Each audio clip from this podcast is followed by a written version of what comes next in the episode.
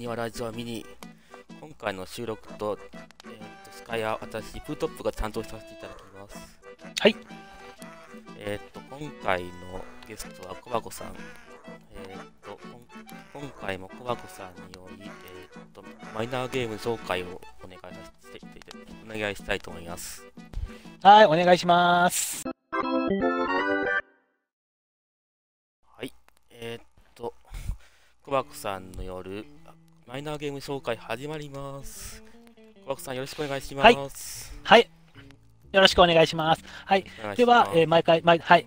毎度のことですが、えー誰か、箱庭ラジオよろしく、誰かの役に立つかもしれないゲーム情報をお送りいたします。今回も Xbox のマイナーゲームを紹介いたします。で、今回は、ちょっと今までのマイナーゲームがマイナーすぎると思いましたので、少しあの知名度を上げた、ややマイナーゲームを紹介いたします。そのややマイナーゲームというのはインディーゲームでして、2020年の8月に発売された可愛い女の子が主人公のアクションゲームとなっております。ゲームの名前はジラフとアンニカです。プロさん知ってますか？あ知ってます日本のゲームっぽいですああ、そうです。おっしゃる通り。そう。あ、よかった。そう。なので、そう、いつ、いつもなんかマイナーゲーム やると、全員の反応が知らねえみたいだったので、ちょっと今回は知名度の、ちょっと知名度上げて、ちょっとや、ややマイナーゲームという形でやらせていただきますね。はい。はいで、はい。では、でも、ジラフとアンニカなんですが、まず、まあ、プロさん今知ってるとあのおっしゃったんですけども、まあ、先に、まあ、あの知らない方はパッケージ、まあ、こまあ、後でこの辺に貼っときますけども、まあ、はいを見てもらうと一番なのですが、まず真っ先に言いたいことは、主人公の女の子が可愛いことです。見た目も可愛いですし、そうですね。見た目も可愛いですし、性格的にもおてんばで可愛いです。で、ここで、ジラフとアンニカというタイトルを聞いて、どこがマナーじゃいとおっしゃる方もいると思います。で、これについてですが、このジラフとアンニカは、なんと別のコンシューマー機では、ディスクパッケージ版が発売しています。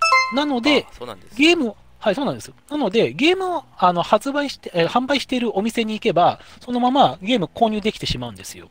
えー、そうだったでそうなんですよ。で、しかも通常版だけではなくて、オリジナルサウンドトラックと設定資料のついた豪華版というのも発売してるんですよね。ああはいはいはいはい。で、しかし、しかし、Xbox 版では、マイクロソフトのあのストアの、ストアからしかダウンロードできないため、Xbox では必然的にマイナーの度合いが高くなってしまうということなんですよね。まあそうなりますよね、そうですね。まあ、あまあ、今回はだからマイナーゲームというよりは、まあ、ちょっと今回はおすすめゲームという形になった方がいいかな。だから、マイやだややマイナーゲームという形になりますね。はい。で、で、そして、あの、先に私はこのゲームの採点を言ってしまいます。個人的には評価は星5です。おおもう5段階で5。5段階で5です。はい。えー、でスワンそこまで高いんだちなみにこのストアの評価も、えっ、と、ストアの、えっ、と、4.5なんですよ。なので、非常に楽しく面白いゲームです。でしかし、はい。しかし、悲しいことに、はいあの、他のコンシューマーユーザーからは、このジラフとアンニカが、あの、あまり面白くないとか微妙だっていう意見が多数あります。で、これは、なぜそうなったのか気になったので、なぜこのゲームが面白くないと言ってるのかを私の方で分析してみました。それも踏まえてゲームの紹介をいたします。はいお願いしますで、はじめに、まあ、発売元は日本の会社なので、当然日本語は完全対応しています。でジはい。そうです、そうです。で、ジラフとアンニカのストーリーですが、これは、記憶をなくした猫耳少女のアンニカ、まあ、アンニカちゃんですね。これが、不思議な島、スピカ島を冒険する、ハートフルな三人称視点の 3D アクションアドベンチャーです。うんで、ゲームを始めると、猫耳少女のアンニカは、記憶をなくした状態で、この不思議な島、スピカ島のある家の前で目が覚めます。でお、家の鍵を開け、扉家に入り、カバンを取ると、外にジラフという少年が現れます。このあジラフというのは、はい。まあ、なまあ、あれですゲームのタイトルにもあってるジラフですね。あで、このジラフというのは、アンニカのことをほんあのとてもよく知っています。アンニカもジラフのことを本当はとてもよく知っています。しかし、アンニカはジラフのことを思い出せません。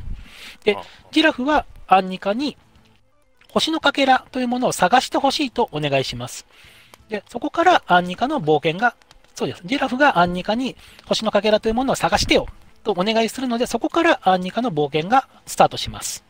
うんはい。で、で、このゲームの面白い特徴としましては、あ、今の、すみません、今のがストーリーなんですけども、このゲームの面白い特徴としましては、イベントが始まると、紙芝居風の 2D コミックが始まります。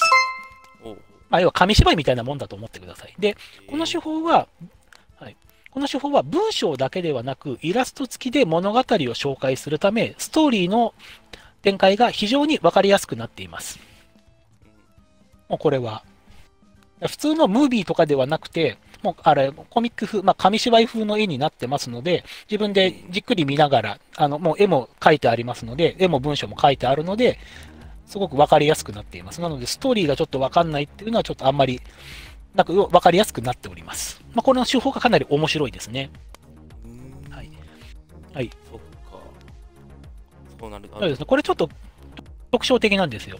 えーはい。で、で、ゲームのアクション面での話ですけども、これは少し人を選ぶ動作となっています。このアクションなんですが。まず、先に経緯を話しますと、アンニカは物語を進め、星のかけらを手に入れると、できるアクションが徐々に増えていきます。で、最終的には、アンニカはジャンプをしたり、走ったり、上手に泳げるようになります。で、初めはただ歩くことしかできません。ジャンプもできず、水に入るとあっという間に溺れてしまいます。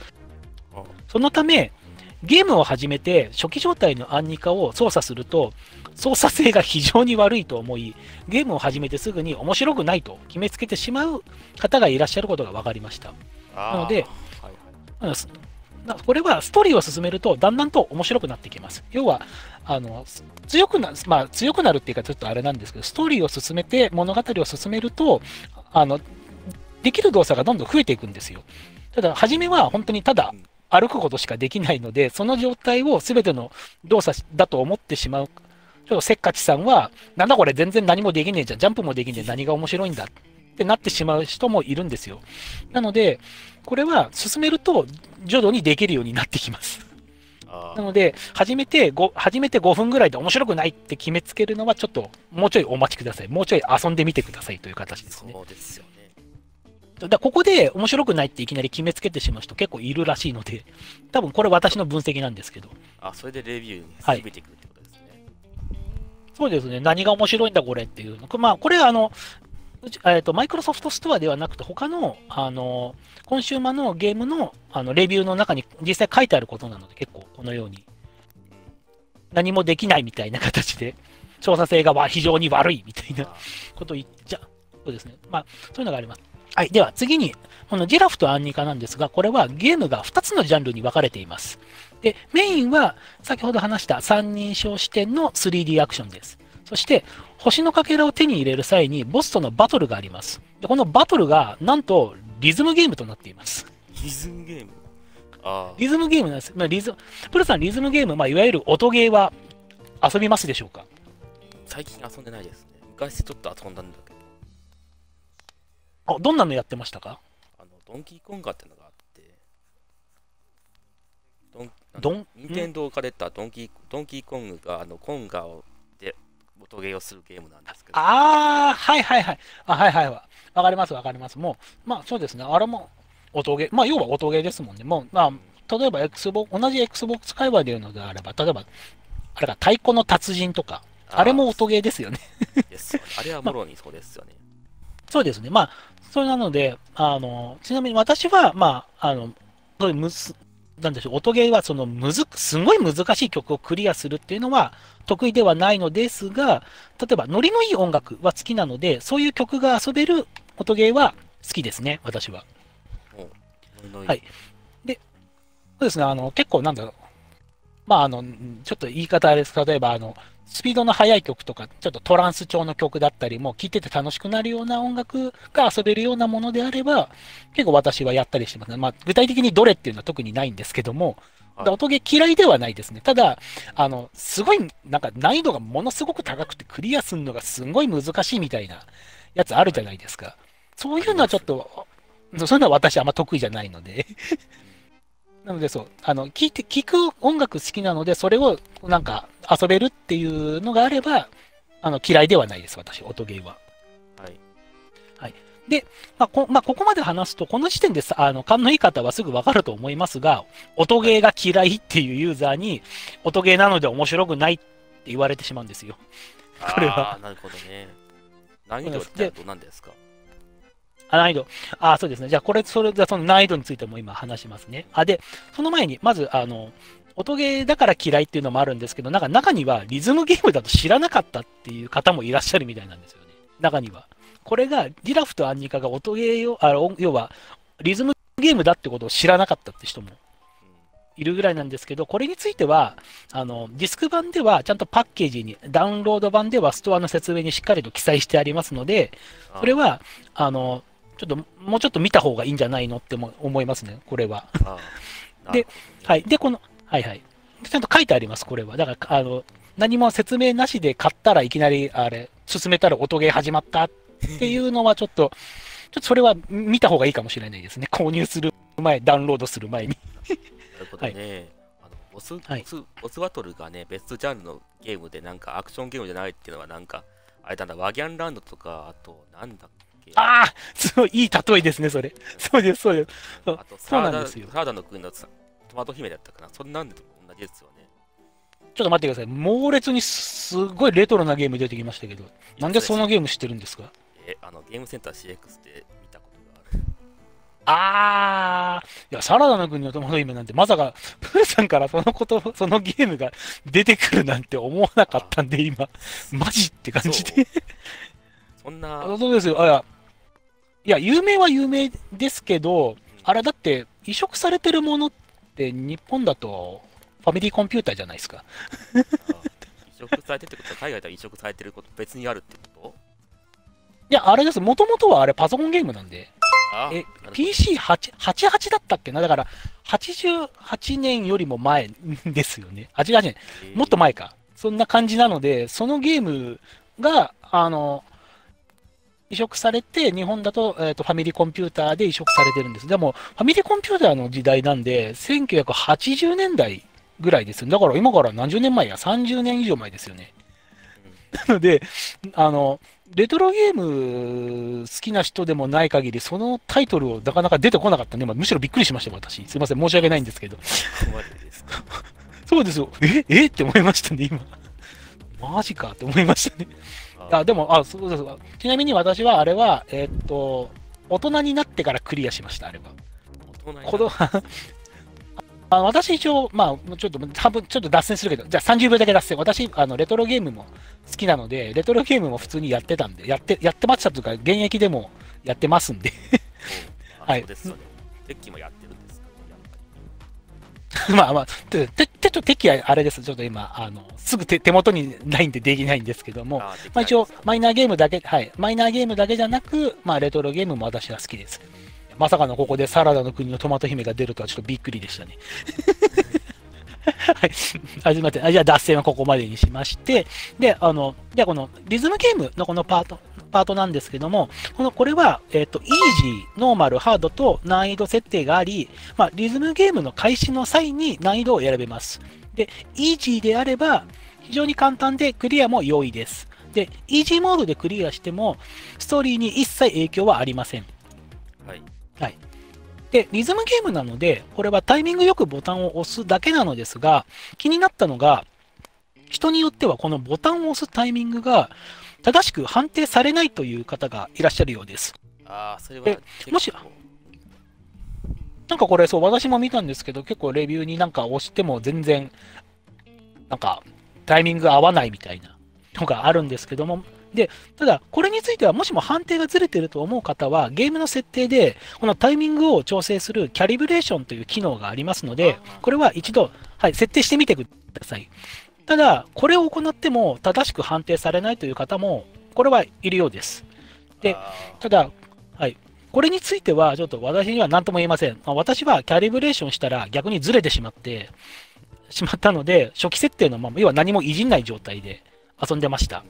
なので、ずれているという方はもしかしたら本当にずれて判定されているのかもしれません。ちょっとこれは、私の方ではそれが起きなかったので、はいまあ、もしかしたら本当にそういう人もいるかもしれないという形ですね、これは。はい。はい。はい。で、で、まあ、音ゲーは一回置いときまして、でこの、あの、アクションゲームについての、アクションが面でのゲームの難易度ですけども、これは、まあ、難しすぎず、簡単すぎないという作りになっていますね。これは。ああ、なるほど。はい。で、私的には、んはいはい。もう少し緩いのかなと思ってたんだけど、結構、あそうでもないって感じですか？今、いいところにそうです。まあ、いいところ突っ込み入れたんですあれ入れましたね。それ、それなんですけども、私的に、はい。これ、これにす、それについてなんですけども、私的には、これは、プルさんのおっしゃる通り、普通ならば難しいステージをシステム面で簡単にしてるところは思ってるんですよ。で、これはどういうことかと言いますと、このシステム面というのが、まず、ゲームは体力性なんですよ。なので、一発ミスではありません。なんか当たったら1回でミスっていうわけではありません。そして、各所に無制限で回復できる体力の回復ポイントが点在します。で、そ、そ、はい。それ以外にも食べ物を食べれば、その場ですぐに体力を回復できます。で、この体力、この回復アイテムっていうのは持ち歩くことができます。はい。で、この食べ物っていうのがちょっとみさ、えっと3種類ありまして、リンゴと人参とかぼちゃなんですけども、この回復量の異なる3種類がありまして、このリンゴっていうものは、えっと、最初の家の前に、で、りに人参とかぼちゃというのは、その、収穫した畑に、時間とともにまた取れるようになるんですよ。はい。復活するんですよ。なので、枯渇するってことはないんですよ。なので、実質上、あの、無制限で回復はできるって形ですね。時間が経てばまた手に入るという形なので。はい。そして、ミスした場合は、復活の場所が意外と多く、大体はミスした場所のすぐ前から始まります。あ、それは嬉しい。なので、はいはい。なので、もしもこのゲームが体力性でなく一発でミスする仕様で、ミスしたらステージの特定の場所からスタートするという仕様だったら、かかなり難しいゲームだったと思います。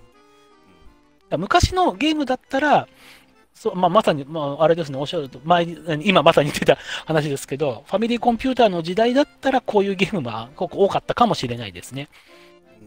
ただ、このジラフとアンニカは、このように体力性であり、2位で回復もできる。そしてミスしても、あの、すぐにあの再開できるよう。だ要は、あの、残りの、残り何期っていう残機のシステムではないので、もうそのままやられたらすぐ、はい、もう一回やり直しみたいな形になるので、本来ならば難しいアクションでも、意外と容易に進むことができるんですよ。なので、難しすぎず簡単すぎずなんですよね。へこのシステム本当にもうあれですよ。一回一発ミスしたら、はい、じゃあセーブしたところから始めってなったら、かなり難しいですから。ーそれは嬉しいですね。そうですね。なので、そうです。難しすぎず簡単すぎずって形になりますね。で、そうです。あとゲームのシステム的なものなんですけども、このジラフとアンニカには収集アイテムがあります。で、集めるアイテムというのは、猫の絵が描いてある、猫絵というものですね。で、この猫絵っていう、まあ、猫の絵、猫の絵、猫絵なんですけど。で、この猫絵というのは全部で30枚ありまして、あの、最、ストーリーをクリアするために最低で15枚だけ手に入れないといけないんですよ。しかし、この猫絵というのはゲームの中で隠されていることはなく、猫絵が入っている宝箱の近くでは、宝箱の方向に矢印が記載されてあります。なので容易に見つけることはできます。なので、猫絵が全部見つからないということはあまりありません。うんもしも、宝箱が見えても取れない場所にある場合は、宝箱に到達するまでの必要な鍵や能力をまだ見つけていないという形になりますので、鍵や能力を見つけてから取りに来てください。で、クリアに必要な必須の15枚というのはストーリーを進めていき、手に入れられるものを手に入れておけば、普通に達成できます、15枚は。うんで、この探索するところとかなんですけど、このゲームのマップは広く見えても、鍵や能力がないと先に進めないので、あの、すごい広すぎて迷うっていうことも、これもまずないと思います。はい。で、ここまで話しまして、えっ、と、ではここでは次、この先、ここで、えっ、と、プルさんには全く興味ない話だと思いますが、実績のお話です。いやー、そうでもないんだけど。うんあ、マジですか？実績中ですか？いや、どちらかというと、かもしんないかな。なるほど。わかりました。でしたら、あの、ちょっとじっくり聞いてください。えっ、と、実績は全部で33個あり、ストーリーの実績が約4分の1。で、収集関係、さっきの猫絵ですね。それ関係のものがだいたい4分の1。で、行動関係、例えば、写真を何枚撮るみたいな、そういう行動関係の実績が約4分の1。そして最後にリズムパートの実績が約4分の1みたいな配分になっております。はい。で、このストーリー関係の実績なんですけども、これはゲームをクリアするだけなら、だいたい3時間から4時間程度でクリアできます。はい。で、はい。で、一も短いってことですね。そうですね、そんなに長く、もうあのもっと短くやろうと思えば、多分もっと早くクリアできると思いますので、まあ一応目安としてはだいたい3時間から4時間程度となりますね。はい。はい。で、次、えっ、と、し収集関係の実績と行動の実績、これにつきましては、最後のダンジョン、あの三角山ってとこなんです。が、そこの前半まで進めると、全部取れる条件が揃いますので、必要に応じて実績を取得してください、これは。最後の、要はダンジョンの前半まで行かないと、全部のじあの条件揃わないので、要はそこに行かないと、あの、手に入んないもの、猫絵も最後の1枚はそこにあるので、えなので、はい、あの最後のダンジョンまで行けば全部取れるようになると思うので、必要に応じて取ってください、これは。で、えっと、一応、スピードクリア、まあ、なっていうのがある、実績があるんですけど、これは、よえっと、4時間半以内にクリアって意外と長いので、これは途中でセーブデータを分けるとか、もう逆に他の実績一切目にしないで、クリアだけ取るっていうのであれば、これは結構容易に取れると思います。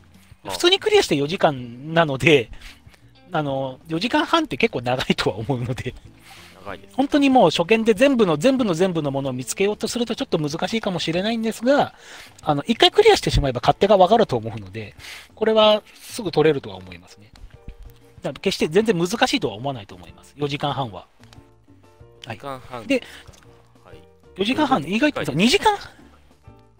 まあ、ただ、あの、私これ、実は、一回く、あの、これ取るために時間計って2週目やったんですけども、えっと、は全部の猫絵も集めて、全部のでで、できること全部やって、3時間半ぐらいだったかな。うん3時間半。なので、だ全部の条件、あ一回クリアしたの状態で、もうもう一回、なんで同じことをやって、全部の条件を満たしてクリアするっていうのであって、ゆっくりやって3時間半なので、多分、上手い人がやったら3時間ぐらいでクリアできちゃうと思うんですよね、これは。ああ、もう一周で全部コンプリートできるって、一応可能ってことですでやる、まあ、やろうと思えばできると思いますね。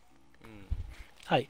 えーあはいあただそこで、あ、大丈夫ですかね。今、今言った重要なもののもので、君に届けっていう実績があるんですけども、これは条件があり、ストーリーをな、あと、ストストーリーのあの半ばぐらいで手に入る踊り子の服っていう服があるんですけども、それを着て、あの、踊るっていうイベントがあるんですけど、それを行うと、えっと、解除不可能となななってしまいまして、セーブデータを。をロードす、セーブデータをロードするか、初めからやり直す必要があるんです。ただ、あこの、はい、この条件は、実はエンディングに絡んでくる非常に大切なイベントなんですよ。なのでえ、他のはいコンシューマーのユーザーの方から多分意見が多かったみたいでして、これ実は修正パッチが当たりまして、イベント前に、ああの、セーブデータを分けて保存することをお勧めしますみたいな注意書きが入るようになったんですよ。このあ。イベントやる前に。あ。そうです。あの、これなんか、だから、出た当時はこの注意書きなかったみたいで、そのまま進めてしまったら、あの、エンディングに絡んでくるものなので、あれってことがちにななってたらしいんですよ。なので、これは、あの、発売した後に、そういう多分ご意見が多かったらしいので、パッチが入りまして、ちゃんとそのセーブデータを分けたことをお勧めするみたいな注意書き入るようになったので、見落とすことは今はまずないと思います。はい。で、ここまで話したところで、えっと、で、一番の、あの、実績の話戻りますと、一番の難所はやはりリズムパートの実績ですね、これは。ああ、はいはい。はい。で、取るのが難しい実績を挙げますと、ランク A 実績というのがありまして、これ条件は、リズムゲームを、えー全難易度を A ランク以上でクリアって形なんですよ。で、それからそうだな。あれですよ、音ゲーは全部でこれ、ボあのボス戦が5回あるので5曲ありまして、難易度がイージー、ノーマル、ハードってあるので、全部で、えっ、と、5種類のかける3なんで15、15あるんですよね。あまあ、イージー、ノーマルは確かに簡単なのでら楽なんですけども、その、A ランク、これ要はランクが D から S までありまして、A, B, C, D、え A, B, C, D, S、え S が一番いいのか、だから A, sabcd になるので、ただクリアしたってそのランクが低かったらダメっていう形になるので、これは必然的にだからうまくクリアしないといけないですね。まあ、なので、全ラン、全、全難易度で A ランクを全部取るっていうですね。で、それもそうですし、あと、もうちょっとさらに、えっ、と、かなり難しい実績としましては、天才リズムっ子っていう実績がありまして、これ条件はリズムゲームをすべてノーミスクリアっていうのがあるんですよ。いや、もうそれはもう聞いただけで難しいです。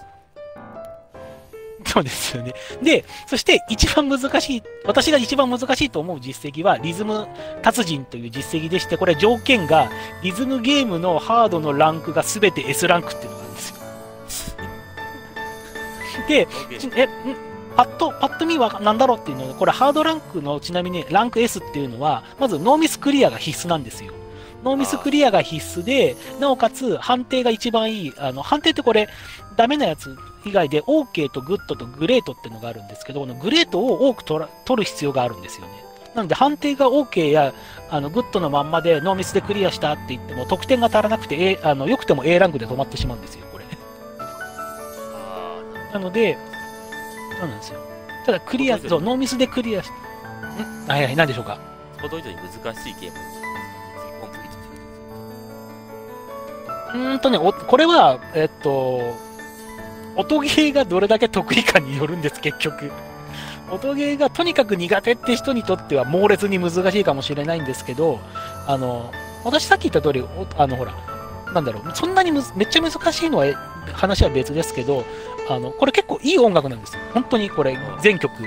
なので、あの、全然嫌じゃないんです、やってて。で、それなりに難しいって言っても、すんげえめちゃくちゃ難しいみたいな、その音ゲー音ゲー専門ですげえ難しいような、あの、星10個とか20個とかあるようなやつとは違うので、普通に私はこれ、まあ何回か練習はしたんですけど、これは私は全部取っちゃってます。はい、では実績の話ここまでにしまして、えっ、と、ここで、えっ、と、では、ジラフとアンニカの開発についての話題に行きますね。このジラフとアンニカにつきましては、これはアンリアルエンジン4を使用したインディーゲームという項目で、で、えっと、CG ワールドというクリエイター向きの雑誌がありまして、それに、その2021年の7月号に紹介されたインディーゲームなのです。なので、あの、インディーゲームとしてはそれなりに有名なタイトルでもあります。それと、インディーゲームであるこのジラフとアンニカが話題になったものと一つとしまして、なんとこれジラフとアンニカはグッズが販売されています。え主人公のアンニカはフィギュア化もされています。で、このグッズ販売につきましては、えっ、と、イラスト SNS で有名なあの、ピクシブ。それが、ピクシブさんが経営する、えっ、と、ブーツというクリエイターショップのサイトで、開発元のアトリエミミナさんというところから、えっ、と、ゲームのオリジナルサウンドトラックや、えっ、と、設定資料、あとはゲームのイベント中の 2D コミック、さっき言ったあの、紙芝居風の、それの、それを収めたアートブックなどが販売しています。で、一番の、私一番のおすすめとするのは、このグッズの一番のおすすめは、なんとジラフとアンニカの同人版があります。同人版。同人版。この気になる響きですけどねそう。で、この同人版というのは、2020年の12月31日、でも年末に発売した、この同人版というのは、内容は、これジラフとアンニカ、これ実は Steam でもあるんですよ。パソコンでも遊べるんですけども、この Steam 版と同じなんですけども、DVD ディスク仕様で、対応言語が日本語のみとなっていまして、え Windows のパソコン専用となっています。はいなので、あの、ちょっとこれは、私としてはこれ、かなり面白いと思いますね。だって、スチームでパソコンでも遊べて、他のコンシューマーでも遊べて、もちろんこの Xbox でも遊べるのに、まさかの同人版、パソコン版、DVD で買えるっていうのは、これはインディーゲームならではの販売方法だと思いますね。なるほどね。なんか変なことをちょっと心配してたけど大丈夫そうですねそれだ全然、うん、それが気になるけど、まあ、大丈夫だと思いますね。はい。で、その他、まあ、グッズにつきましては、タオルや缶バッジ、マグカップや T シャツなどを販売しています。で、ただキャラクターに、このジラフとアンニカのキャラクターに興味があれば、購入してみるのもいいかと思います。で、ただ残念ながら、アンニカのフィギュアは売り切れとなっています。まあそりゃあねこれは。はい。で、私はちなみに去年、このアートブックと設定資料、サウンドトラックと、その他の小物を一通り購入しました。マグカップとかも買いました。はい、もうこうやって。はい。いや、もうめちゃくちゃ面白かったですね。正直、あの、そう、あいや、あの、なんだっけ、ちょっとだけす数秒脱線話すると、私これ実は、Xbox One であのダウンロードのソフトとして買ったものは、インディーゲームとしてはこれが実は初なんですよ。あそうなんですかそうなんですよ。で、ちなみに一番初めに買ったダウンロードのソフトは、実は、あの、えーシリアスサムコレクションなんですけどね。それか。シリアスサム なんでそれやねんって感じだけど、シリアスサムコレクションは知ってて買って、で、このジラフとアンニカはストア見た時に、その、買った後、あの、シリアスサムコレクション買った後に見つけて、あ、これなんだ面白そうだって言って詳細見て、もうそ、そのまま買ったって感じですね。いやあ私にとってはある意味思い出の。のし、なんでジラフとアンニカでこんな可愛い女の子出てる話してんのなんでシリアスサム出てるねんって感じだけど。まあまあ、そうですそうですそういう感じなので、あのまあ、いいと思いますね。はい。で、えーでそこまで話しまして、で、最後に、もういよいよ最後になりましたけど、最後にこのゲームは、えっ、と、マイクロソフトストアで、なんかこれいつも言ってると思うんですけど、私が去年レビュー記事を作成済みです。で、ゲームの評価ですが、初めに言った通り、わえー私は星5です。でこれは、主人公のアンニカは見た目も性格も可愛く、アンリアルエンジン4を使用した滑らかに動くアクション、リズムパートの音楽はとても良く、そして何よりも物語がとても良かったです。でこの物語につきましては、まあ、ネタバレなんでく詳しくは言わないんですけど、後半はちょっと少し切ないなと感じましたけども、エンディングを見て、これは嬉しくなりました。なので、最後まで楽しく遊べたゲームでした。まあ、これは、ストーリー気になる方は、ぜひ遊んでみてください。もうこれは。はい。で、このゲームの一、はい。ん何でしょうか？あれというの。子供も大人もお姉さんもあ、もうそれです。まさにそれですよ。もう本当にいいお話ですよ。もうぜひぜひ、はい。やってみてください。で、このゲームの一番の魅力としましては、そのハートフルでして、まあこれ、ハートフルってこれ実は、あの、ストアの説明にも書いてあるんですけど、ハートフルだと私は思うんですよ。で、何がハートフルかと言いますと、アンニカはアクションゲーム中で攻撃手段を一切持っていないんですよ。つまりこれは、冒険を邪魔する者に対して、誰にも暴力を振るっていないですし、誰も傷つけていないという形なんですよ。私はこれが一番ハートフルだと思います。なるそうなんですよ。ハートフルなんですよ。なので、ジラフとは、はい、そうです。よかったよかったなんですよ。なので、ジラフとアンニカは、パッケージを見ると、可愛い女の子が書いてあり、これを見、これだけで非常に、まあ、好き嫌いが分かれるゲームですが、いわゆる萌え要素というものはほとんどなく、かなりしっかりと作られたアクションゲームリズムゲームだと私は思っています。はい。なるほど。まはい、まとめますと、Xbox にはこのような可愛い見た目のゲームは非常に少ないのですが、ぜひこのような可愛いタイトルのゲームももっと遊べるようになると、ユーザーが選ぶ権利、あの、選択肢も増えると思いますね。なので、こうし、はい。そして Xbox はこういう可愛いゲームも存在して購入して遊ぶことができるというお話でしたとさ、トッピンパラリのプー以上です。はい。はい。という、ちょっと長くなってしまいましたが、以上、あの、マイナーゲームの話でした。はい。小箱さんお疲れ様でした。ありがとうございました。ありがとう、ありがとうございます。思ったよりも、放送よりなんか長くなってしまいそうなので、そろそろ終わりにしますか。はい、またミニじゃねえって怒られちゃうんで。あそうですね。ふみおさんの雷が落ちちゃうかもしれない。あでごめんね。ごめんなさい。ごめんね、ごめんね。小箱さんの。ということで、はい、じゃあそんな、はい、じゃあそんなわけで。味わみに、ありがご視聴ありがとうございました。それでは、ありがとうございましたままた、またやるんでよろしくお願いします。失礼します。ねまたねー。また手が回る。